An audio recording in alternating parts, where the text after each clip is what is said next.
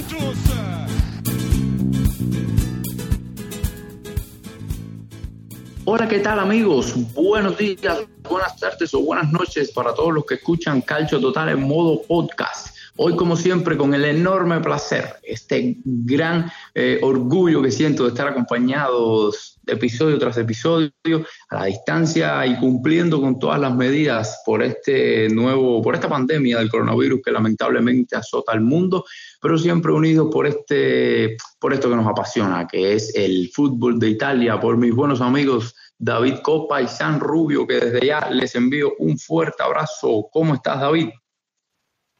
Hola Ernesto, encantado de estar una- un día más en Calcio Total Modo Podcast y hoy voy a comenzar de una manera diferente.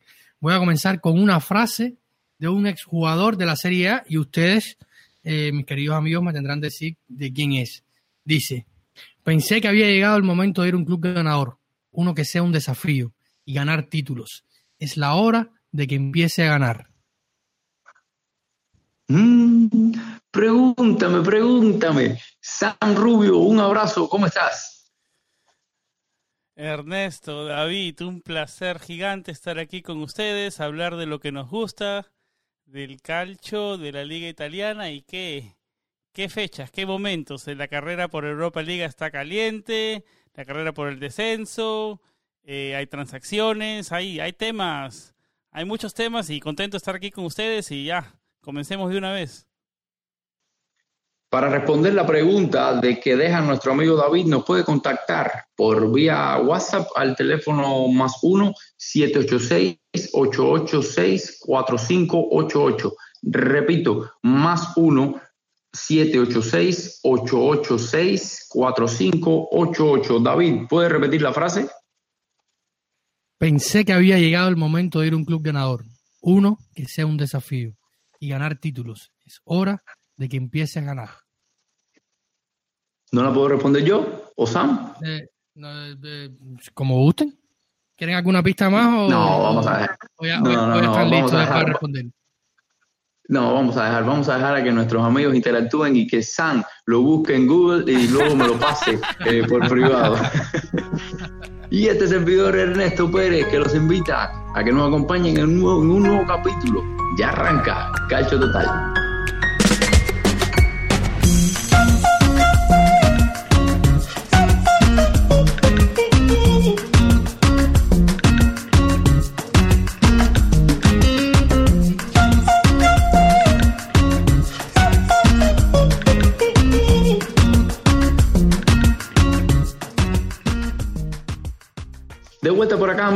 Hoy con una, con una cartelera interesantísima, como ya adelantaba nuestro amigo Sam. Hoy estaremos hablando un poco del impacto de dos fichajes que se han hecho recientemente oficiales por eh, los grandes conjuntos de la Serie A, como la Juventus de Turín, que hizo oficial el fichaje de Artur Melo, procedente del Fútbol Club Barcelona, y de Akraf Hakimi, que el Inter de Milán también recientemente lo hacía oficial. Estaremos hablando también acerca de la lucha por los puestos de, eh, de Europa League, ya que parece totalmente definido los cuatro puestos de Champions para la próxima temporada, que serán la Juve, será Lazio, será Inter y será Atalanta. Eso al parecer no tendrá discusión, estaremos debatiendo acerca de qué equipos vemos con posibilidades de quedarse con eh, las tres plazas para eh, Europa y también la lucha del descenso que al parecer eh, queda, tenemos cuatro cinco equipos luchando por una plaza para ese, para ese, para el último cupo del descenso. Así que hacemos una pausa y ya regresamos con análisis, mucha polémica.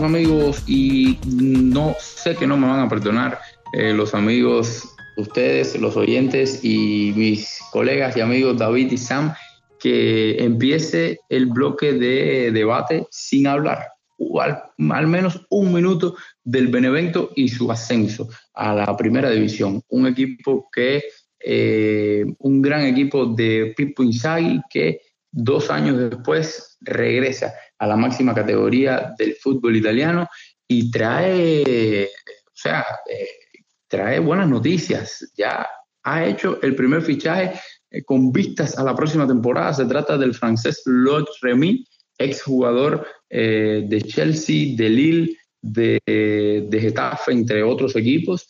Y se comenta que en los próximos días pueden llegar jugadores de la talla de Camille Glick y de eh, Andrés Churle. Sin duda, dos excelentes movimientos que hace el equipo que juega en el Chiro Vigorito y que, y que estará la próxima temporada en la Serie A. David, increíble temporada del Benevento, este Benevento de récord de Pip Misai.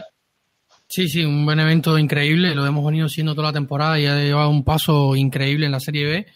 Eh, récord, eh, con varias jornadas de antelación, está ya en la Serie A eh, un equipo que, como tú lo dices, ya estaba pensando incluso en su ascenso, en su ascenso. Es un equipo de Serie A y está pensando en jugadores importantes como Kamil Glick, un central que lo vimos mm, quizás en su mejor momento en el Torino con, con Walter Marzarri eh, y, y Giampiero Ventura. Eh, vimos, vimos, estaban siguiendo, a, como tú bien decías, hoy Remy, se habla incluso de Juan Iturbe, de Andrés Churle, quieren, quieren rodearse de jugadores de experiencia en, eh, quieren rodearse de jugadores de, de, primer nivel y que con experiencia en la Serie A para eh, no repetir lo que pasó en la experiencia anterior que, y que lo que ha sido casi una constante en los últimos años en la Serie A que los equipos recién ascendidos no pueden mantener su, su categoría. Eh, habían sido una, unas lindas excepciones las de Sassuolo, que es un equipo que no ha descendido desde que llegó a la Serie A hace algunos años, y Spal, que este año se le romperá el, el hechizo de, ser un equipo de Serie A. Pero sin duda es un equipo muy compacto. Eh, mis dudas sobre todo vienen por, por, eh, por Super Pipo. Super la última experiencia que tuvo en Serie A no fue para nada buena. Dejó una situación bastante complicada al, al Boloña, que luego tuvo que venir a, rescatar eh, Sinisa Mihailovic, que hoy muestra una buenísima cara al Boloña, un proyecto bastante estable. Pero mm, eh, Simone Perdón, eh, Pipo, eh, pero David, ¿no crees que lo agarra a Pipo ya con un, poco más de experiencia esta, esta Sí, eh, obviamente tiene, tiene un poco más de experiencia, pero nunca Porque fácil. él comenzó, uno de sus primeros trabajos también fue en el Milan, ¿no? A ver, agarró una olla caliente también muy temprano en la carrera, ¿no?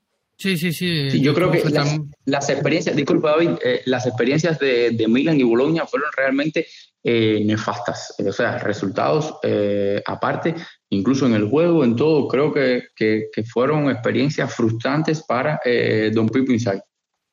Pero muy temprano en su carrera también, a mí me parece, David.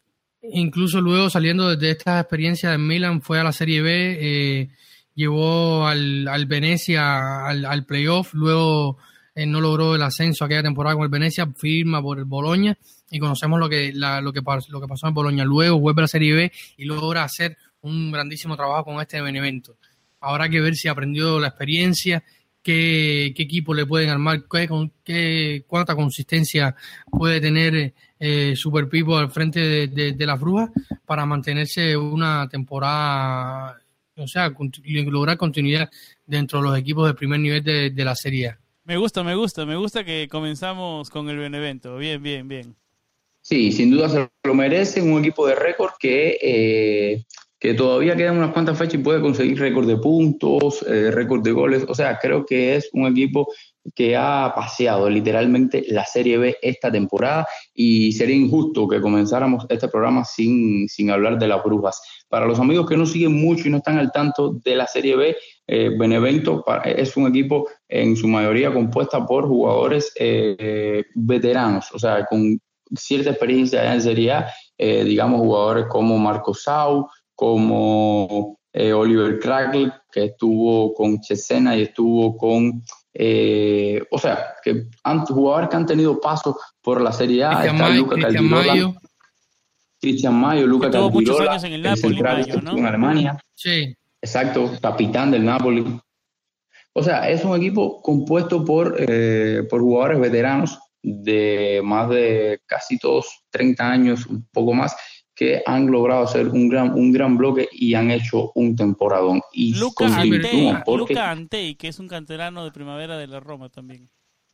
Sí, hay, eh, varios jugadores Sí. de, de la, de la Roma, incluso recientemente re- incorporaron a otro jugador bastante experimentado que estuvo mm, haciendo su, su carrera en Alemania, Luca Caldirola, eh, pero también hay, hay jugadores eh, jóvenes dentro del, del equipo como eh, eh, Sikiri Sanago, eh, en fin, hay, hay que esperar, pero el propio Roberto Insigne, que es un jugador de 26 años, que si, si bien no es de los mayores, eh, Gabriel Mochini, eh, pero sin dudas parece que la idea del Gabriel club Mochini, Gabriel Mochini cedido.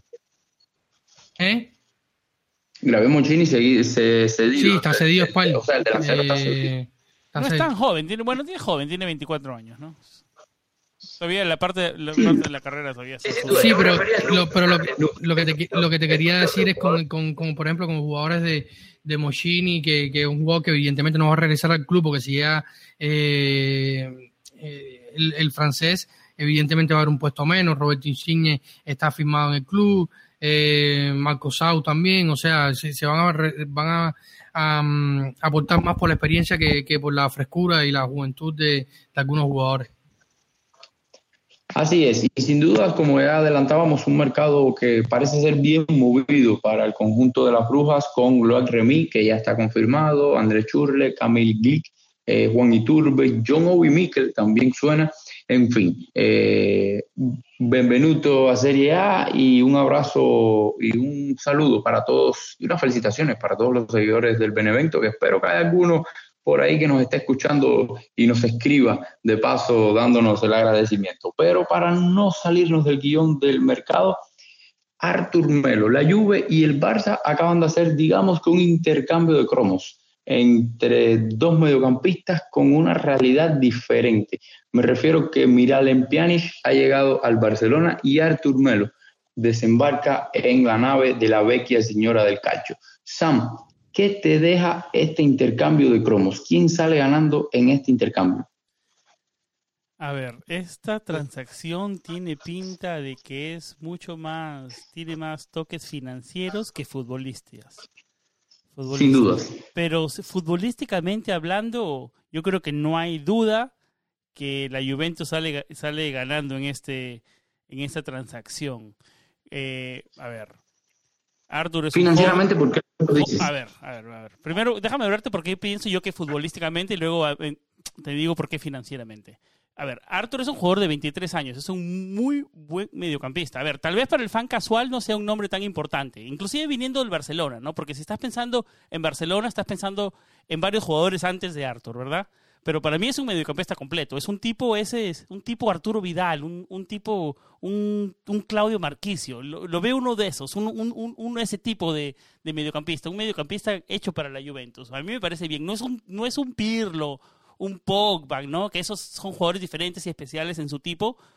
Pero yo sí lo veo, yo sí lo veo a Arthur eh, eh, metiéndose, incruzándose bien en el equipo de la Juventus. Sea con Sarri o con otro entrenador, me parece que se va a ajustar bien. Es un joven, es un mediocampista, como se dice en inglés, box to box, que cubre eh, bastante terreno, tiene experiencia internacional. Eh, para un equipo como la Juventus, que tal vez se puede decir que uno de sus puntos no tan altos esta temporada está en el mediocampo, es, fue el mediocampo, yo creo que Arton es un jugador que puede dar un impacto inmediato. Y en mi opinión, no solo en el punto futbolístico, ¿no? Y porque las implicaciones financieras también son un, punto que, que, ayuda a la lluvia. a ver, sin, sin, mirar las implicaciones financieras, la, la lluvia definitivamente mejora con Arthur. Ahora, vamos a ver, como lo decía, todo esto es financiero, ¿no? A ver, la Juve, hablemos un poquito del pasado. La Juve, porque todo esto tiene que ver con amortizaciones y todo, ¿no? La Juve compró a Pjanic en el 2016 por 32 millones de euros, pagando la cláusula de, recesión que tuvo con la Roma. Ya muchos años han pasado desde eso, ¿no? Así que la Juve ya ha amortizado la mayoría de esa transacción. Quiere decir, amortizado quiere decir que ya la deuda está, la deuda está pagada, la mayoría de la deuda está pagada, está amortizada la deuda, ¿no? Ahora, ahora, Pjanic está valorizado en como alrededor de 60 millones de euros, ¿no? Así que la, así que la Juventus está haciendo un buen dinero con esa transacción. Porque la mayoría de esa transacción de 32 millones en 2016 ya fue pagada, como lo decía, ¿no? Con el pasar de los años. Ahora, Arthur, que fue comprado por 31, alrededor de 31 millones, más 9 millones en bonuses por el Barcelona, eh, lo tiene valorizado en 60 millones, ¿no? Pero eso fue el 2018. O sea, eh, perdón, en 70 millones, pero eso fue el 2018, no el 2016 como Pjanic. Así que, así que esa, es la, esa amortización de diferencia, esos son los 60 millones de Pjanic y los 70 millones para Arthur. y, a ver, son hechas por transacciones diferentes, son transacciones completamente diferentes, pero si tú te pones a pensar, están hablando de 70 millones para Arthur y 60 millones por Pjanic, ¿verdad? Al final de cuentas, la Juventus lo único que le va a pasar es alrededor de esa diferencia, de la amortización. No es una transacción de 60 o 70 millones. Para mí todo esto tiene que ver porque los, reportes que salen de España son que la, dirigencia del Barcelona también viene siendo disparates hace mucho tiempo sin meternos en otra liga y están tratando de arreglar sus números de alguna forma. Yo creo que la, Juventus totalmente sale beneficiada de esta transacción. Es algo similar a lo que hizo Spinazzola, del tema Spinazzola-Luca Peregrini, que pasó la, la, temporada anterior entre Juventus y Roma. Eh, ellos inflan los números y hacen la plusvalencia, la de arreglar a cómo funciona para ellos, ¿no? Esa transacción es lo que se está haciendo más en el fútbol para darle la vuelta a las reglas, ¿no? Por ahí más o menos va la cosa. Es más que todo financiero. Yo creo que 60-70% de esta transacción, más que futbolística, es financiera. Sí, sí, yo, yo, yo pienso igualmente. O sea, eh, el plano futbolístico está eh, tangente en esta situación porque evidentemente ambos van a estar conformando las plantillas de la, próxima temporada de ambos equipos. Pero como decía mm, eh, son 60 millones de euros la, venta de, de Piani y 72 la, la, de, la de Arthur. El Barça gana 41 millones, el, la Juve gana poco más de, de, 30 millones, o sea, veintipico de millones eh, en cuanto a de la, aquella compra que le hicieron a la Roma por el por el Bosnio. Eh, pero todo pasa por los números. O sea, el, la Juventus ya había hecho este tipo de negociaciones, la hizo el año pasado con el, con el trueque eh, Danilo Joao Cancelo, lo había hecho con la Roma Spinazzola Luca Pellegrini, lo hace ahora con el, con el Artur Pianis, incluso lo acaba de hacer también otra vez con el Manchester City y dos jugadores de, de las inferiores de, de ambos clubes y todo pasa por esto, por, porque este se ha encontrado la forma, eh, dicen que el que hizo la ley hizo la trampa y esta ha sido la pequeña trampa de los, de los grandes clubes que pagan grandes sueldos eh, para eh, evadir un poco el, el FIFA Fair Play. estamos hablando de, de, de un... el Barça va a adquirir un gran sueldo como es el de el del Bosnio, que serán bastante, va, casi más, un poco más de 20 millones. Y otra cosa, perdón que te interrumpa, David, la Juventus le va a doblar el sueldo a Arthur, ¿no? Evidentemente, sí, claro. Pero eh, hablando ya de, la parte futbolística, son jugadores completamente diferentes, aunque sus números dicen que, por ejemplo, los números de Piani esta temporada son eh, muy flojos, no ha influido prácticamente eh, nada en, o casi nada en cuanto hablamos de, de asistencias o directamente estar involucrado en los goles de, la, de la Juventus. Creo que si la memoria no me falla, dos goles y tres asistencias. Eh, Tuvo un buen partido ahora con el Boloña. Sí, sí, sí, sí, sí, evidentemente, pero te hablaba en cuanto a lo que uno siempre se fija, a lo que el fanático siempre va a ver, que son los goles y las asistencias. Pian es un jugador que te da mucho más de eso, tiene un buen pase largo, es un jugador que juega, que juega de primera, tiene mucha más experiencia, sabe leer algunas situaciones mejores desde el partido. En cambio, Arthur es un jugador que mm, no juega tanto de primera, siempre controla el balón, levanta la cabeza, ve dónde puede mandar el balón, eh, usa más el pase corto evidentemente la Juventus va a ganar eh, Juventud, un medio campo que, está tratando de rejuvenecer y adaptarlo un poco a ese estilo de tanto que hemos hablado aquí de Mauricio Sarri para darle esa identidad a la máquina de Sarri en la Juventus. Eh, evidentemente Alto con, con el uruguayo Betancourt son una pareja jóvenes, evidentemente podrán venir muchos más cambios, hay jugadores que se hablan que podría salir Racing, eh, no, mucho, perdón, David, no muchos hinchas de la Juventus estaban tan contentos con Pjanic. Mucho, mucha gente decía, tal vez en, la gente que yo conozco, me decían, mira, si, si, si Pjanic es tu, es tu mediocampista titular para, y tú eres competidor, estás compitiendo por la Champions League, también no le vas a ganar.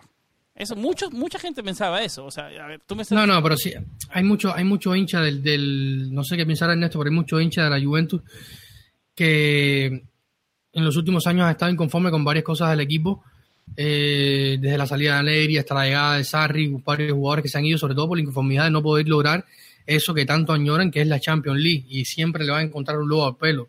Yo creo que Pianis, más allá de que no es un super jugador, es un crack, es un jugador top en su posición y probablemente uno de los mejores de Europa, y ha aportado muchísimo, lo que ha dado el traste con otras situaciones dentro del equipo esta temporada no ha habido una buena preparación de mercado entre los laterales, en, fin. Pero yo, yo no creo que, que Piani, no hay muchos no hay muchos mejores jugadores que Piani eh, para la Juventus.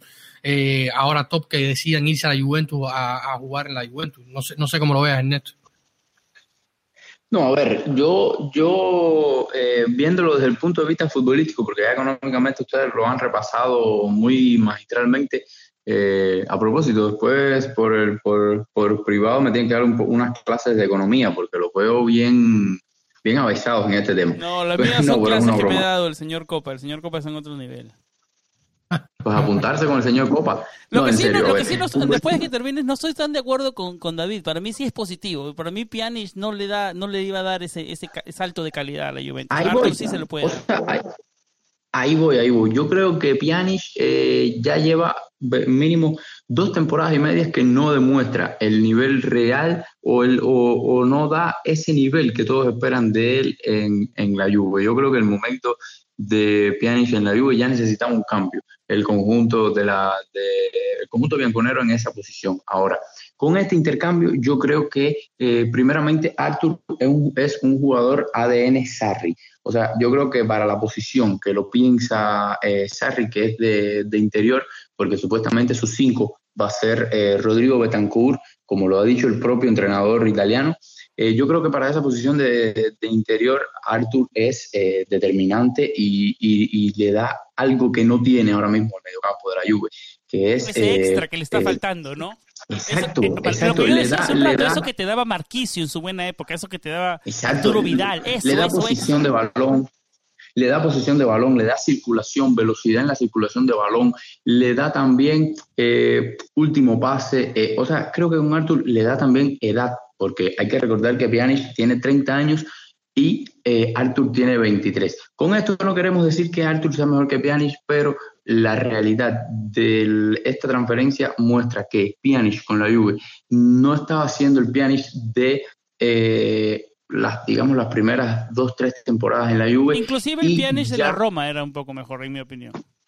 Sin dudas. Y con este, y con este movimiento, otra cosa que me deja ver es que eh, la Juve confía en Mauricio Sarri más allá de lo que pueda o no hacer esta temporada en la liga, que para mí la tiene ganada, o eh, si gana o no la Champions, que es el real objetivo. Ahora, yo creo que al, hacer este intercambio, perdón, eh, demuestra la directiva confianza en Sarri porque le sigue armando un equipo y un proyecto a la medida del entrenador de lo que quiere el entrenador. Es que lo, es que lo más lógico, porque si firma, Sarri firma un contrato por, largo tiempo, la idea de, la directiva de la Juventus es cambiar un poco esa identidad que, la, que lo llevó a la final de la Champions y no, no, no tuvo frutos. Y la idea era cambiar un poco esta dinámica. Y en cuanto a lo que yo me refería con Pjanic, yo no digo que, que Pjanic eh, sea o no eh, bueno para la Juventus, que, que, sea malo, en fin.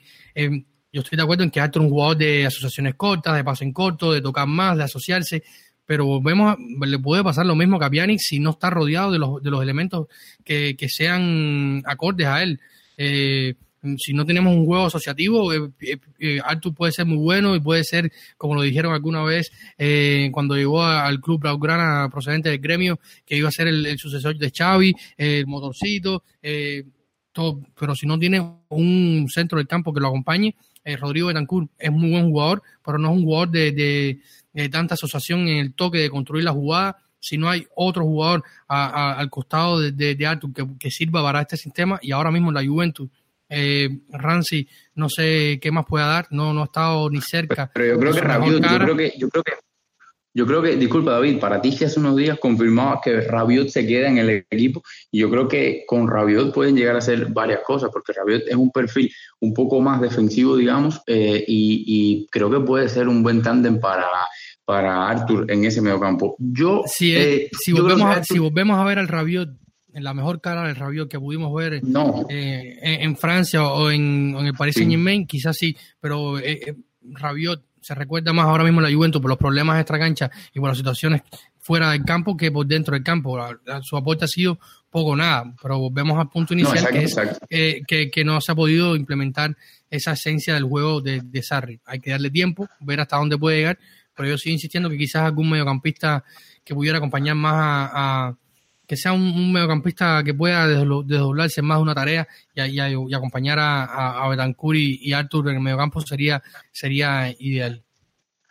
Las tres cosas más preocupantes ahora mismo para, para Arthur a su llegada a la Juve y eh, que es quizás una de los, uno de los lastres que trae que arrastra del, de su paso por el Barcelona es que eh, o sea, no, no le ofreció regularidad al conjunto catalán, ya sea por las lesiones o por la falta de confianza que le tenían sus propios eh, entrenadores. También tuvo problemas de indisciplina. Recordemos que estando lesionado de la rodilla, se fue con Neymar, con Neymar, porque es muy amigo de Neymar, a una fiesta en París. También se le vio montando eh, skate durante unos videos. Y otra cosa que es eh, ya en el plano táctico que me preocupa mucho es el apartado defensivo. O sea, la capacidad de sacrificio que tenía Miralem Pjanic es mucho mayor a la que tiene el brasileño. Y yo creo que estos pueden ser un hándicap a la hora de la adaptación de, de, de Arthur al conjunto de la Juve. Eso es un buen punto que tú mencionas porque mm, Miralem Pjanic con el tiempo fue retrocediendo su posición en el campo, fue un mediapunta en Lyon, luego también jugó en esa posición en, en la Roma, eh, jugando más detrás de, de, de, lo, de, los atacantes, y luego en la Juventus lo vimos más retrasado en la media de cancha y con mucha más labor de sacrificio, cosa que no se lo había visto antes ni en el Lyon ni, ni en la Roma, y esto pudiera ser una, o sea, una, una situación a prestarle atención, pero si Betancourt se dedica más a cubrirle las espaldas, a hacer su escudero en esta situación con unas líneas centrales que puedan subir en el juego, como lo ha hecho Chiellini en los últimos años. Sabemos que Chiellini o Bonucci son jugadores que, le, que gustaban de, avanzar un poco las líneas y salir tocando. Esto pudiera compensar un poco esa falta de sacrificio. Hay que ver eh, cuando Mauricio Sarri tenga todas las piezas de su rompecabezas a disposición, cómo es la, la, la, la formación táctica y, la, y la idea de, de, su, de su nueva Juventus. Sam, otro que se reforzó bien en este, o que ha empezado reforzándose bien en este mercado, sin duda, el Inter. El Inter acaba de hacer oficial el fichaje de, mm, eh, lo voy a decir, quizás cree polémica, ¿no? Pero en, a mi modo personal, creo que el mejor lateral derecho de la temporada. Sí, Akraf Hakimi acaba de fichar por cinco años con el conjunto del Inter. ¿Qué impacto tiene el fichaje del marroquí por el conjunto Narazzurro, San? Es el jugador africano más caro en la historia de la Serie A, eh, eh, de acuerdo a Transfer Market, con 45 millones, no incluidos los aros, algunas cosas del Real Madrid al Inter. es un jugador que viene con bastante, con bastante bulla alrededor, que ha demostrado en sus pocos momentos que, que es buen jugador. Eh, se acomodará al equipo de Conte. Ese, eh, porque es uno de esos jugadores y los reportes que llegan no son jugadores que son buenos, más que mejores en ataque, pero defensivamente tal vez le cueste más. Conte juega con ese 3-5-2. Eh, no sé, yo creo que yo creo que sí le puede aportar al Inter. Llega con llega con bastante nombre, con bastante bulla y con bastante proyección, ¿no? David. Eh, mira, eh, es un, muy buen jugador, sobre todo en, se ha visto muy bien y ha demostrado toda su calidad en la fase ofensiva eh, en un campeonato muy abierto como es la Bundesliga. Ahora va a cambiar completamente la situación, va a una liga muy táctica, con muchísimos menos espacios para atacar eh, y con un entrenador que le pide sacrificio a todos sus jugadores en todas las líneas, sea los atacantes, que los carrileros, que la media cancha. Eh, yo todavía tengo mis, mis, dudas de cómo va a encajar y cuán bien pueda encajar eh, Ancraf Hakimi eh, en el 11 de, Antonio Conte, eh, que en los últimos tiempos, incluso lo hablamos en este podcast, ha ido un poco cambiando esa situación, ya entró con la entrada de, de Eriksen a jugar detrás de, los dos puntas que son Lautaro y, y Lukaku. Eh, deja un poco más descubierto el medio campo, o sea, más labor de, sacrificio para Nicolò Varela, eh, y Marcelo Brozovic, eh, que son los jugadores que han venido jugando más con, o, o, en la, o de vista de cara a la próxima temporada, en un 11 de gala serían los titulares eh, de, Antonio Conte.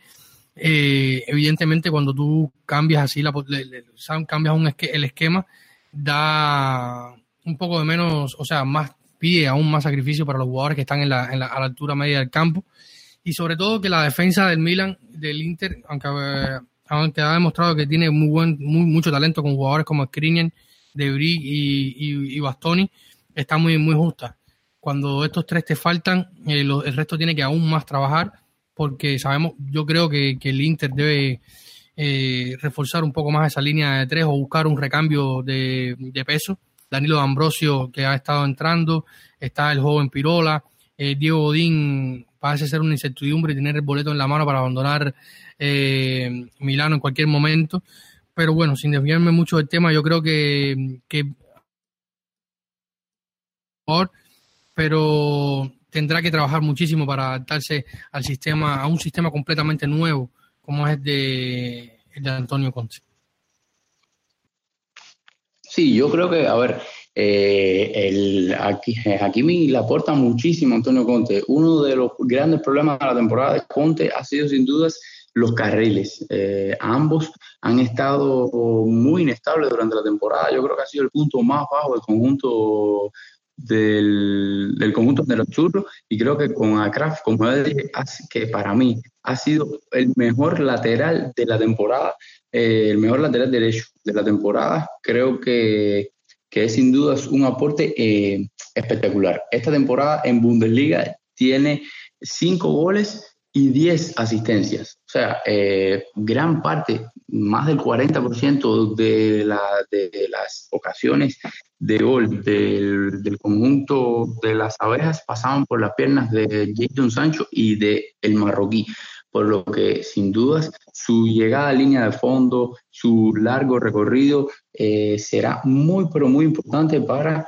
eh, el conjunto del Inter. Yo sigo pensando que es un fichajazo porque eso prácticamente nadie lo esperaba, más por el precio que se da. Eh, también en Champions esta temporada, además de anotarle dos, anotó goles al, al, al Inter en el Signal de una par, anotó cuatro anotaciones en Champions, que eso habla de, lo oportuno que es el, marroquí y de todo lo que puede aportar al conjunto eh. Yo vuelvo y repito, más allá de, eh, de, que quizás defensivamente no es el más eh, avesado, yo creo que le puede dar muchísimo en ataque al conjunto de Conte. Creo que, vuelvo y repito, su recorrido, su llegada, eh, por sorpresa, puede aportar mucho, mucho, mucho y tiene también eh, ese uno contra uno, que le ha hecho mucha falta en ocasiones al conjunto del Inter. Creo que solamente le queda cubrir el lateral, el lateral izquierdo al, al conjunto Nerazzurro Y y, de ese tema, estaríamos quiero, ese tema quiero tocarte algo del lateral izquierdo antes de que termines. y No, pero estaríamos yo, antes que vaya al lateral izquierdo, yo quiero decirte que remarcar que no es lo mismo jugar en Bundesliga que jugar en Serie A. Lo repasábamos hace un rato, ¿no? Ah, Y por eso, lo- y me imagino que lo vamos a tocar más adelante, los números que está haciendo ¿no? el Atalanta con los números en Alemania y, y los números en Alemania también hay equipos que son goleadores, pero la defensa en, en Alemania pero- es, pero totalmente el- el diferente, la- completamente- la- es totalmente diferente, es totalmente diferente. Por eso tiene más mucho mérito lo del Atalanta, ¿no? Sí, sí, y ahora que, es una blasfemia, perdóneme, y, y sé que estamos cambiando el tema como locos, es una blasfemia que vamos más de media hora de programa y no hemos tocado el tema Atalanta, que es el mejor equipo que juega en Italia. Eso lo quiero decir. ¿Tocaremos Sí, eso sí. en algún momento, por Eh, favor? Estaremos hablando Sí, de claro, por supuesto. Pero no hemos llegado ahí, se me está adelantando, ya quiere irse. No, pero son, me- son media hora y no hemos hablado del mejor equipo de fútbol en, en, la, en toda la No, si ya vamos a cerrar. A ver, Ya vamos a una cerrar, cosa, calma, calma, a ver, a vamos a- ver, sigamos con el Inter, regresemos en tema un poco. Se habla que el Inter... No, yo la pregunta que iba a hacer, A ver. yo la pregunta que iba a hacer está después del fichaje de Hakimi, rápido, rápido. Quiero que me digan para cerrar el tema sí o no, una respuesta. Luego de cerrar el fichaje de Hakimi y supuestamente de lo que eh, del que parece ser un secreto a voces, que es el de Sandro Tonali, el Inter con un fichaje de algún eh, carrilero izquierdo que le pueda dar cierto nivel, eh, sea, voy a, voy a decir nombres de los que están sonando, o sea, no voy a hablar de hipótesis. Emerson Palmieri, Es- Marcos eso, es- eso quería decir, a ese nombre quería llegar. es el Inter luego de eh, realizar, es- si, si- si se llega a concretar el lateral izquierdo, es realmente un contendiente para la próxima temporada de la Juve, sí o no. Tienen 30 segundos ambos para responderme. David, a ver, antes, yo quiero pasar, yo quiero, yo quiero comenzar y darle el pase a David. El mío no va a ser tan largo. Emerson Palmieri es un jugador que te trae más o menos lo mismo que, que Hakimi, ¿no? Es un jugador un poquito más, un poquito más prolífico en la parte ofensiva que en la defensiva. ¿Cómo se, cómo se aclimatará ese 3-5-2 de Conte? Dale in- interpretación, el mismo tema que decía David.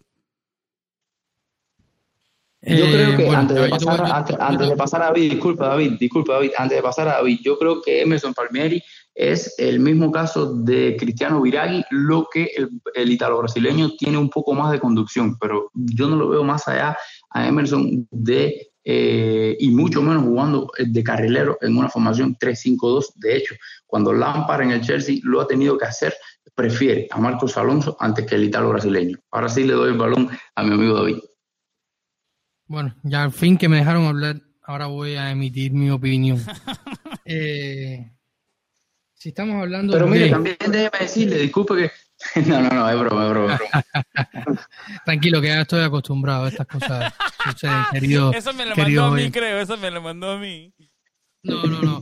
Eh, eh, a ver, me estás hablando del, mercado del Inter. Yo te digo, yo sigo diciendo que primero va a salir Alexis Sánchez, va a volver, eh, necesita buscar un recambio para esos dos, para esos dos delanteros, más, allá de que está eh, Expósito eh, dentro de la plantilla, creo que necesitaría un jugador un poco más de peso que pueda asumir el rol de, de, de entrar de cambio cuando necesiten refresco o no estén eh, por diversos motivos eh, Lukaku o Lautaro, creo que necesita central más.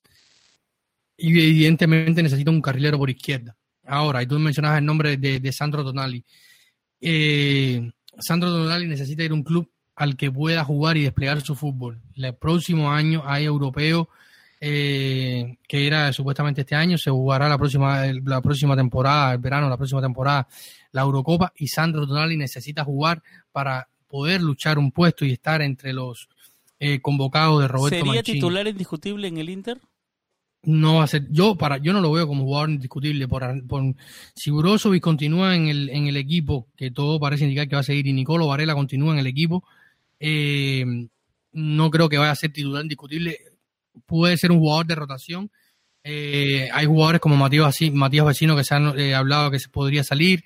Eh, eh, el hombre del, del fallo más grande de los últimos años en la Serie A eh, también podría salir. Podría salir eh, el nono Borja Valero. Evidentemente pudieran retocar ahí esa área y ser un jugador que estuviera dentro de la rotación, dentro de la rotación de- del Inter, Sandro Tonali, pero no lo veo siendo un jugador indiscutible en el 11 de Antonio Conte. Eso quiere decir, David, que no ve, no crees que eso sea algo que necesariamente sea mejor para su futuro inmediato. Yo creo que para, para su futuro inmediato lo mejor es que juegue los 90 minutos todos los fines Está de bien, semana para pero que ya pueda, se acaba esta temporada con el Brescia. ¿Qué haces la otra temporada? bueno, eh, buscar la mejor opción para su futuro. Eh, a veces dar los pasos tan, tan grandes puede ser eh, perjudicial para la carrera de los jugadores. Evidentemente quedarse en el Brescia y volver a Serie B no es una opción, No, pero eh, debería, eh, no sé, es mi minutos, opinión. minutos mi es lo que debe buscar él, minutos. Cinco, se han pasado ambos cinco minutos hablando acerca del tema del mercado del Inter y ninguno de los dos me respondió la pregunta que les hice. Pero no importa. Esto, Yo lamentablemente, respondí, yo son cosas, son cosas que solo suceden en Calcio Total. Vamos a hacer una pausa y ya regresamos.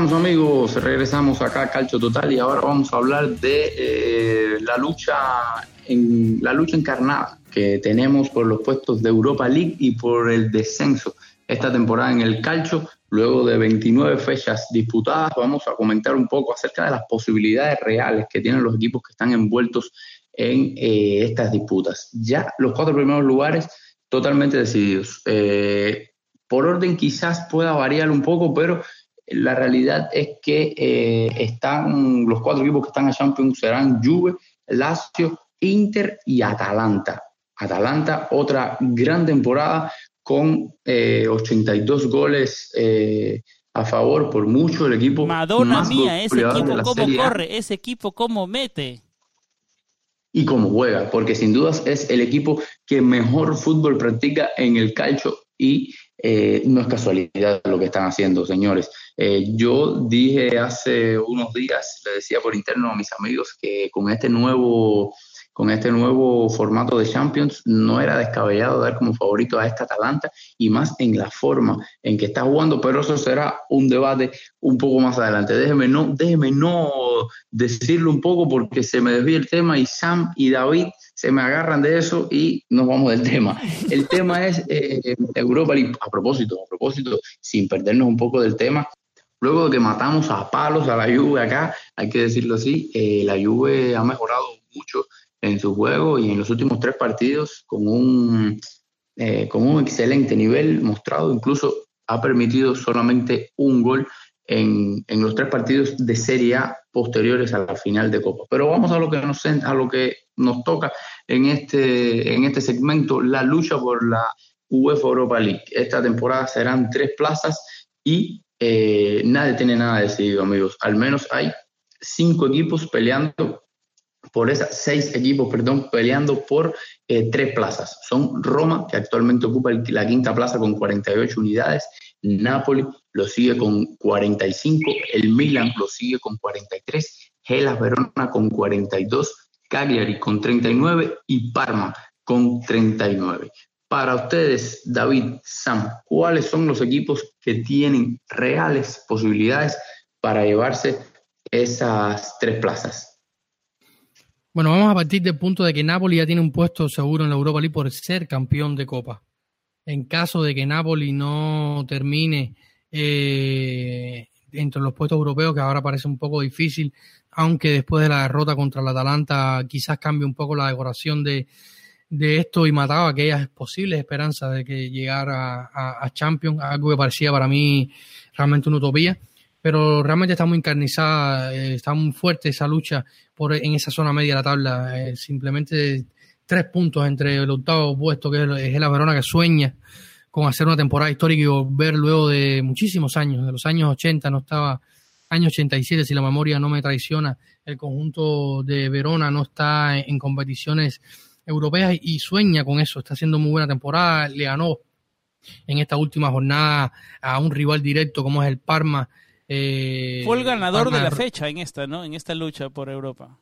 Sí, evidentemente es un, un partido que, que valía seis puntos, o sea, un, un partido de seis puntos, como se dice, este de Gelas Verona, al descolgar un poco a, al Parma, que tampoco está muy lejos, está junto con Cagliari cerrando la, los diez, eh, la décima posición eh, con 39 puntos y esa zona, como decíamos, está, está muy complicada. Yo creo que, que Gelas Verona eh, está luchando por un sueño y, y, está en muy buena temporada, sus jugadores eh, prácticamente todos o, la gran o un, el núcleo importante de este grupo va a abandonar eh, el, club eh, Yellow Blue la próxima temporada, pero están luchando por un sueño y dejar lo mejor, lo, lo, el listón lo más alto posible para la próxima temporada. Yo creo que, que Gela se va a jugar eh, sus cartas la, próxima temporada. Milan en los próximos días tendrá, es otro de los equipos que está incluido en esta lucha, que está un puesto un poco más arriba un puesto arriba, simplemente un punto más por el equipo, sobre el equipo de Yuri. Tendrá partidos muy complicados en las próximas jornadas. Tendrá que enfrentar este fin de semana a la Lazio. Eh, una Lazio que, si bien llega, llega con bajas importantes, como son las de Chiro Inmóvil y, y Caicedo, ambos jugadores amonestados, y, y Simón tendrá que improvisar un poco en el frente de, de ataque celeste. Eh, luego el conjunto de um, Stefano Pioli tendrá que enfrentar a la Juventus jugando en casa, luego tendrá que jugar con eh, el Napoli en San Paolo en nueve días. Eh, eh, solo en nueve días en el Milan se jugará prácticamente su boleta a Europa. Incluso después tendrá que jugar con, con un Parma que tiene un calendario no tan sencillo pero quizás un poco menos eh, complicado jugando contra Fiorentina, Parma y Boloña en los próximos días. Eh, evidentemente el Milan la tiene muy complicada si no saca eh, oro molido de estos partidos que se le vienen.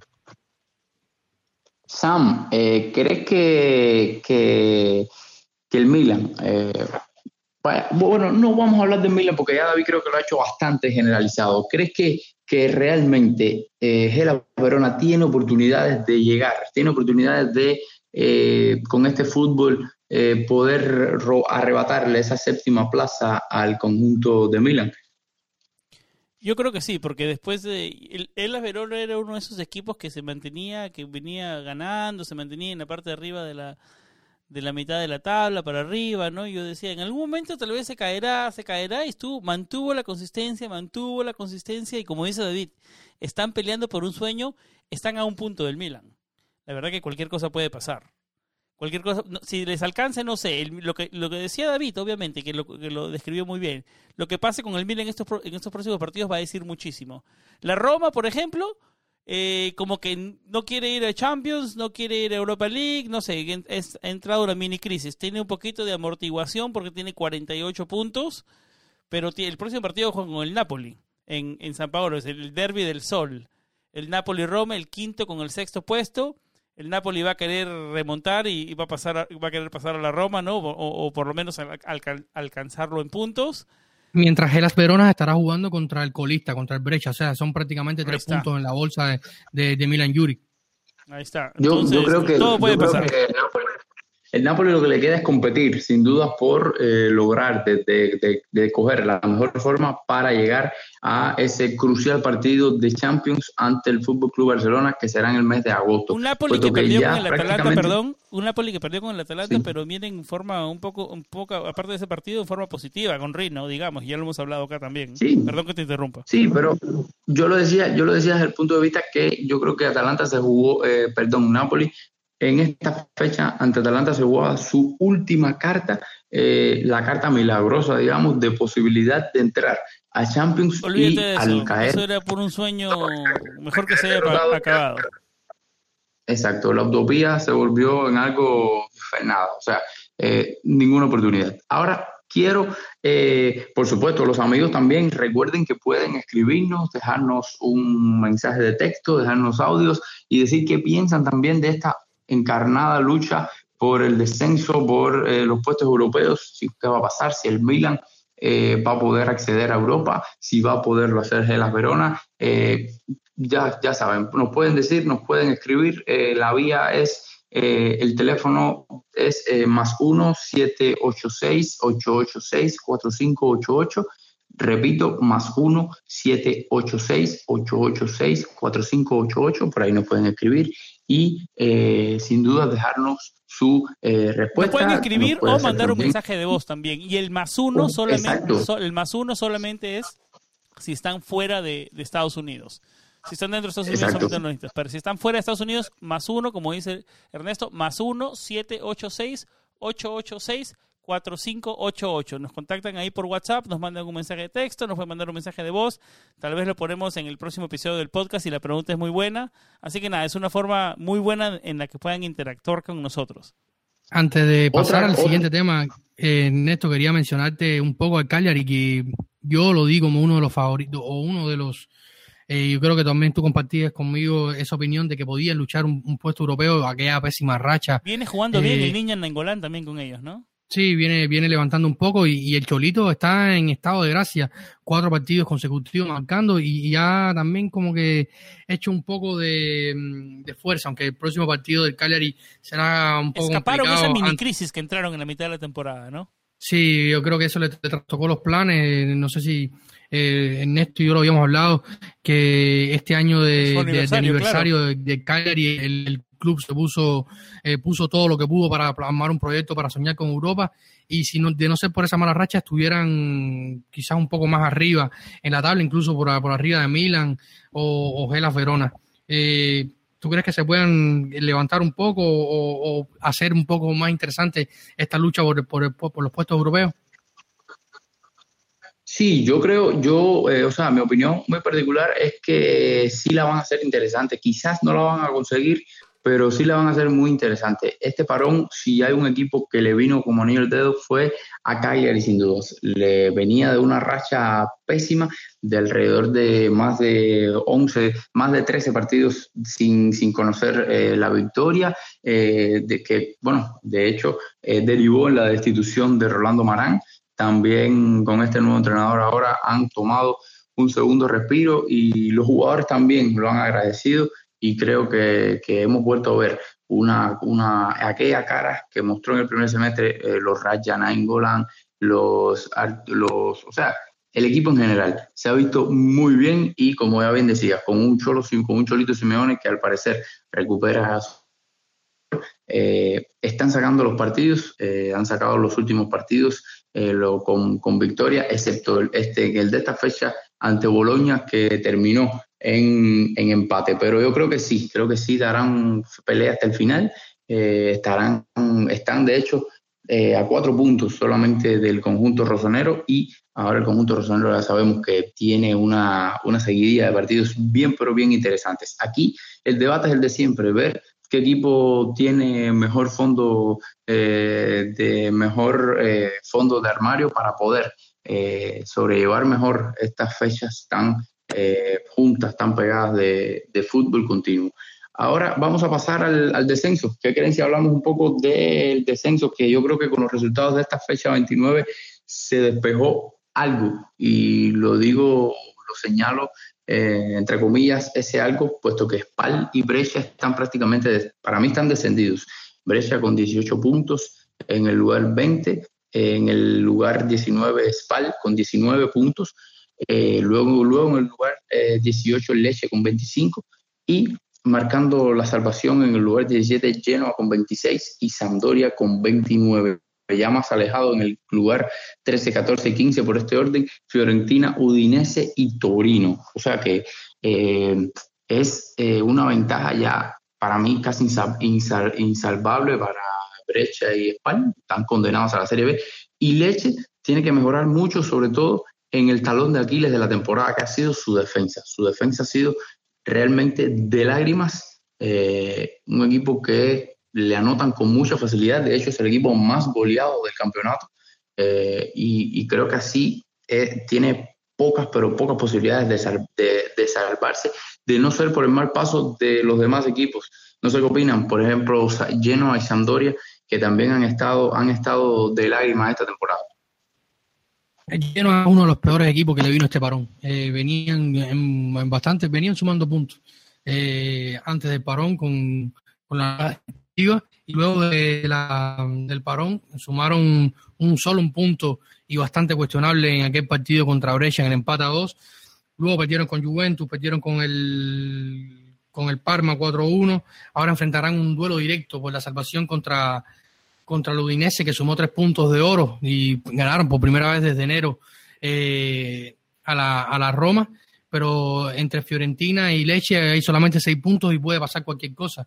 El Torino, que venía, el parón le vino bastante bien a los de Moreno Longo, habían sumado cuatro puntos en sus dos primeros partidos, luego eh, han sufrido eh, par, eh, par de derrotas eh, la última a manos de, la Lazio. Eh, hay, hay, mucha mucha lucha. La Sandoria no logra carburar, un, aunque logró ganar otro duelo directo eh, ante Leche, eh, pero esa, esa lucha por el descenso está muy muy interesante. La Fiorentina perdió otro duelo directo con, con un Ese rival de, de esa parte baja la vital, tabla. porque también fue en cancha de Leche. Esos, esos tres puntos del Sampdoria de Ranieri fueron vitales. Sí, sí, sí, en una cancha que, que ha sido complicada para algunos de los grandes de, de, de la Serie A, pero Ranieri e sacó Inter no tres puntos podido, importantes. no podido ganar. Exactamente. Eh, yo si, si yo voy a dar, me voy a tirar a la, a la, a la piscina y voy a dar mi- mis, mis tres de mis tres descendidos. Dos son fáciles. Bueno, tus tres no sé. Dos son fáciles. Sí, Digamos que vas a dos dar son fáciles, sí, sí. Vamos a ver, el, el tercero que se, que cerraría el, el descenso eh, hacia la Serie B. Yo me voy con Genoa. Creo que el Leche se salva. Mm, yo el yo Leche creo tiene que una antes de propuesta pasar, interesante, pero termina siendo el Leche, ¿no? Eh, yo no sé. Antes de pasarle el balón a Sam. Puede ser también Genoa antes- para mí. Sí, sí. No, diga, para ti cuál es, para, para, para usted cuál es. Para mí puede ser el Genoa también. Si me la tengo que jugar ahora, me digo con el Genoa. Pero va a ser interesante lo que va a pasar. Como dice David, entre el puesto 13 y el 18 solamente hay 6 puntos. Fiorentina 31, Udinese 31, Torino 31, Sampdoria 26, Genoa 26 y Leche con el puesto 18 con 25. Ya Spal con 19 y Brescia con 18 están un poco alejados. El próximo, el, el partido de la próxima jornada entre Udinese y Genoa será vital para ambos eh, eh, clubes, un poco más para Genoa porque luego tendrá que, que enfrentarse a un Napoli y luego si tiene un poco más de refresco con enfrentándose a- a- al Spal, pero luego tendrá dos duelos directos muy importantes como son Torino, luego tiene Leche y luego el derby de la Lanterna, que será un Ah, derby ser- eh, con tintes de, de salvación. Udinese sacó un, tres puntos importantes este, fin- este, esta última fecha también frente a la Roma en el Olímpico, que lo pone en 31 puntos. Sí, y su, y su calendario, si, si logra sacar puntos en este partido contra Genoa, luego tendría que enfrentar a Spal y Sandoria. Eh, o sea, hay algunos que tienen un poco más, el calendario lo favorece más, pero en nueve días son tres partidos muy complicados, las piernas pesan, eh, hay nerviosismo en estos equipos, evidentemente nadie quiere ser relegado ni perder la, la posición de privilegio en, en el máximo torneo italiano. Pero bueno, al final no me dijeron su, sus descendidos. Yo dije que, que Genoa creo que pierde la categoría. Ernesto, tú, tú Sí, no, te lanzas a Sam- la piscina. Sam- Yo concordé no. contigo, David, yo concordé contigo. Sí, Sam dijo que al igual que ustedes que era Genoa y yo evidentemente voy en contra de ustedes. Eh, no siempre. por capricho ni nada, no por capricho, pero eh, tengo mis argumentos Pero para qué pensar sorpresa que esa. Leche... Tengo mis argumentos para pensar que Leche va a ser el que terminará descendiendo. Genoa creo que en momentos como estos eh, las in- individualidades que tiene el conjunto de, del Grifone deben salir a flote. Y hablo de individualidades de jugadores que han estado en mundiales, jugadores importantes como son el caso de eh, Crichito, de Last Chong, como es el caso de Stefano Esturaro, como es el caso de Goran Pandev, en fin, jugadores que han estado en mundiales, jugadores con experiencia, jugadores que saben lo que es ganar algunos de estos casos escudetos, creo que va a salir esa casta de la experiencia y van a terminar sal- eh, sal- eh, salvándose. Es, para mí es impensado, ahorita lo iba a comentar, pero bueno, David eh, no quería interrumpirlo. Para mí era impensado que a estas alturas el, el, el Genoa estuviese pasando tanto trabajo para, sal- para salvarse. Incluso eh, tiene la soga al cuello, porque está apenas a un punto de la salvación, está rozando la ¿Podemos mirar zona su de la roster quema. un poco con jugadores a ver que más llama la atención? Bueno, Perín que acaba de regresar de prestado a la Juventus, está Federico Marchetti, arquero suplente, Cristian Zapata, Andrea Si me, si, si me permiten, le, le comento el último 11 que vimos frente a en el partido frente a la Juventus. Eh, Matías Perín en el arco, un histórico de- del Genoa, por así decirlo, que re- retornó a préstamo de la Juventus. Cristian Romero, eh, Adama Zamouro, que, que llegó en el me- mercado de, pases de invierno. Andrea Macielo, que también otro que había pasado por el, por el club del Grifone antes, eh, eh, retornó también en el mercado de invierno. Paolo Giglione, eh, Verami, Lachón, Esturaro, Francesco Casata, Andrea Pinamonti y Andrea Fabili. Eh, los jugadores que están de campo, Barreca, ex del Torino, eh, Tony. Goran Pandey, que- Thiago Falqué, son parte de ese equipo, Antonio Sanabria, O sea, son por, por O sea, nombres, por nombres tú dices, bueno, el Genoa se salva, pero eh, los resultados han dicho otra cosa, un punto en los últimos tres partidos, nueve, nueve goles La permitidos. dinámica es muy mala. eh, la dinámica como equipo es pésima.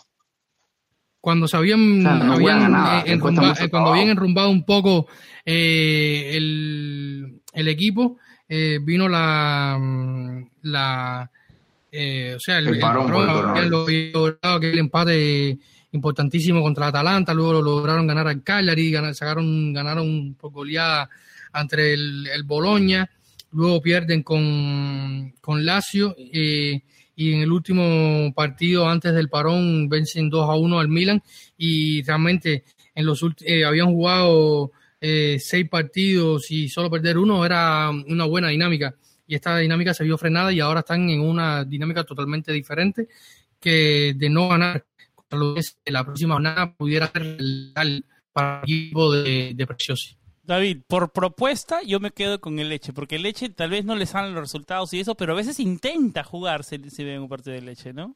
Sí, tiene, tiene- idea de, de- de juego bien clara. Con Liberani, que fue el hombre que lo subió a la primera división, pero es que Lleno ha cambiado tanto de técnico- en los últimos años que nombrarlo a uno por uno estaríamos aquí hablando siete podcasts seguidos. Yo eh, vuelvo y repito, tengo mis argumentos, creo que Genoa va a sacar eh, esa casta que traen, eh, o sea, todas las individu- individualidades, como habíamos escuchado, jugadores con experiencia que van a tirar del carro y que sé que van a salvar al, al Grifone, confío en eso y creo que Leche, un equipo con una defensa tan mala, un equipo que sea el equipo que más goles permite en una temporada, es prácticamente imposible que se pueda salvar en, eh, en la Serie este año. Amigos, yo creo que ha sido un programa cargado de, como siempre, como siempre viene Calcio Total, con polémica, con debate, con eh, análisis eh, exacto de todos los temas. Para nosotros ha sido un enorme placer. Antes de irnos, Eh, señor. Ernesto, señor calchólogo, si a uno de nuestros oyentes lo quiere, lo quiere encontrar a usted en redes sociales, ¿usted es encontrable o usted no entra a esos temas? No, yo lo iba a decir, yo lo iba a decir, pero usted siempre tiene, eh, usted siempre quiere terminar rápido para irse a almorzar, para irse a desayunar, o para irse a comer, o para irse a merendar. Entonces, es más, hoy le voy a dar el privilegio de que No, usted yo lo decía, diga- yo solamente lo decía porque el último episodio, si regresamos a los récords, creo que se le escapó. Entonces, solamente quería ¿Verdad? que asegurar que al señor calchólogo no se le escapaba eso. Hoy mi amigo Sam va a tener el privilegio de despedir el programa. Así que, David, No, un no, fuerte yo abrazo. quiero, Sam, yo no quiero, yo no, yo no quiero ese privilegio. Solamente quiero saber cómo te podemos encontrar en redes sociales. En redes sociales, amigos, recuerden que nos pueden encontrar en Facebook, Calcho Total. También nos pueden escribir, dejar un comentario, enviarnos un audio con preguntas, eh, o sea, que nos digan lo que deseen y quizás sea afortunado y lo podamos eh, eh, sacar en, en vivo a nuestro próximo o a nuestro próximo programa. Al teléfono nos pueden escribir, por supuesto, por la vía de eh, el siguiente número, más 1 786 886 4588. Repito, más 1 786 886 4588. Por Y en las redes sociales, en- por WhatsApp, por supuesto. Y en redes sociales nos pueden escribir en Facebook, en el buscador, en Calcio Total. Ahí estamos para ustedes con muchas noticias, mucha información y, y ¿Algo más, Sam? Sí, Ahora está contento. Sí, sí, sí, no, no, me falta todavía, falta, falta, falta. Quiero, quiero saber cómo podemos encontrar al señor David Copa, si tiene alguna cuenta personal. eh, Ernesto, donde- San, San lo pincha usted más que la versa Kulusevski. que No, no, no, Sam, oye, que tiene hambre, Sam. Oye, que se quiere ir soy yo, Sam, que tiene hambre soy yo. El señor calchólogo hasta ahora no me ha respondido la pregunta. ¿Te podemos encontrar en una cuenta personal en redes sociales, señor calchólogo? Facebook, en Facebook. En Facebook, en Facebook, eh, por eh, Ernesto Pérez, ahí me tienen. Ahora me tranquilizo, ya respondió. En Facebook, Ernesto Pérez, ahí me pueden encontrar. A David Copa también, David Rodríguez Copa, lo pueden encontrar. Y a usted, Sam, Ah, yo estoy en Twitter con el número con el nombre Samuel Rubio 99. El el Twitter de David es Davidcito-RC. El, el David Copa, el señor Copa es un crack en Twitter. Si quieren las noticias los de último momento de la Serie A, la cuenta del señor David eh, es para no perderse. Me siento, me siento estoqueado.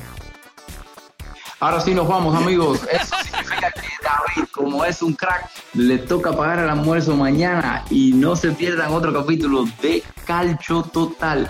Un abrazo, sean felices y hasta la próxima. Chao, chao.